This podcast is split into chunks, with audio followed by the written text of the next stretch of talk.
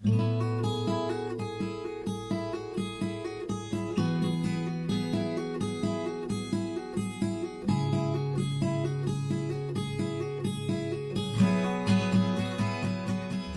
pessoal, a graça e a paz do nosso Senhor Jesus a todos vocês. Como vocês estão? Espero que todos estejam bem na presença do Senhor, desfrutando em mais um dia da sua santa, preciosa e poderosa palavra através dessa série de devocionais Gotas no Deserto. O texto que trago para nossa reflexão hoje está em Mateus capítulo 25, verso de número 6, que diz o seguinte: Mas à meia-noite ouviu-se um grito: Eis aí o noivo, saí ao seu encontro. Esse texto faz parte da parábola das dez virgens e traz para nós duas lições preciosíssimas: a lição da preparação e a lição da vigilância. A preparação fala é, de nos revestirmos das armas da luz, e a vigilância fala de nós nos separarmos de tudo aquilo que pode assaltar o nosso coração. Preparação e vigilância compõem a chave que define o nosso destino diante de Deus. Nós estamos vendo aqui nessa parábola é, dois grupos de pessoas. Um grupo de pessoas preparadas e um grupo de pessoas despreparadas. A parábola das dez virgens mostra isso para nós. As virgens prudentes, pessoas preparadas. As virgens nécias, pessoas despreparadas. O que é, compõe o preparo desses grupos de pessoas? O óleo do Espírito Santo de Deus. O que isso representa? nossa relação sincera, íntima com o Senhor nosso Deus, que vai trazer para nós as armas da luz e vai nos separar de tudo aquilo que pode assaltar o nosso coração.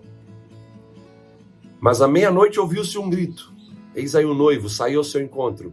Meia-noite é um horário de densas trevas. Jesus virá no momento mais escuro da humanidade e nós já estamos vendo que esse horário se aproxima de nós.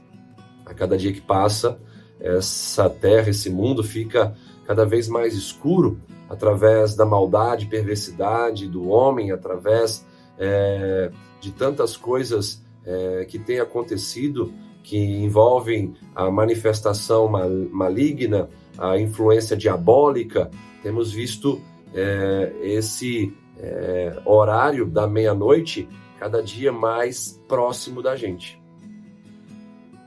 E diante do retorno do noivo Jesus, quem é você?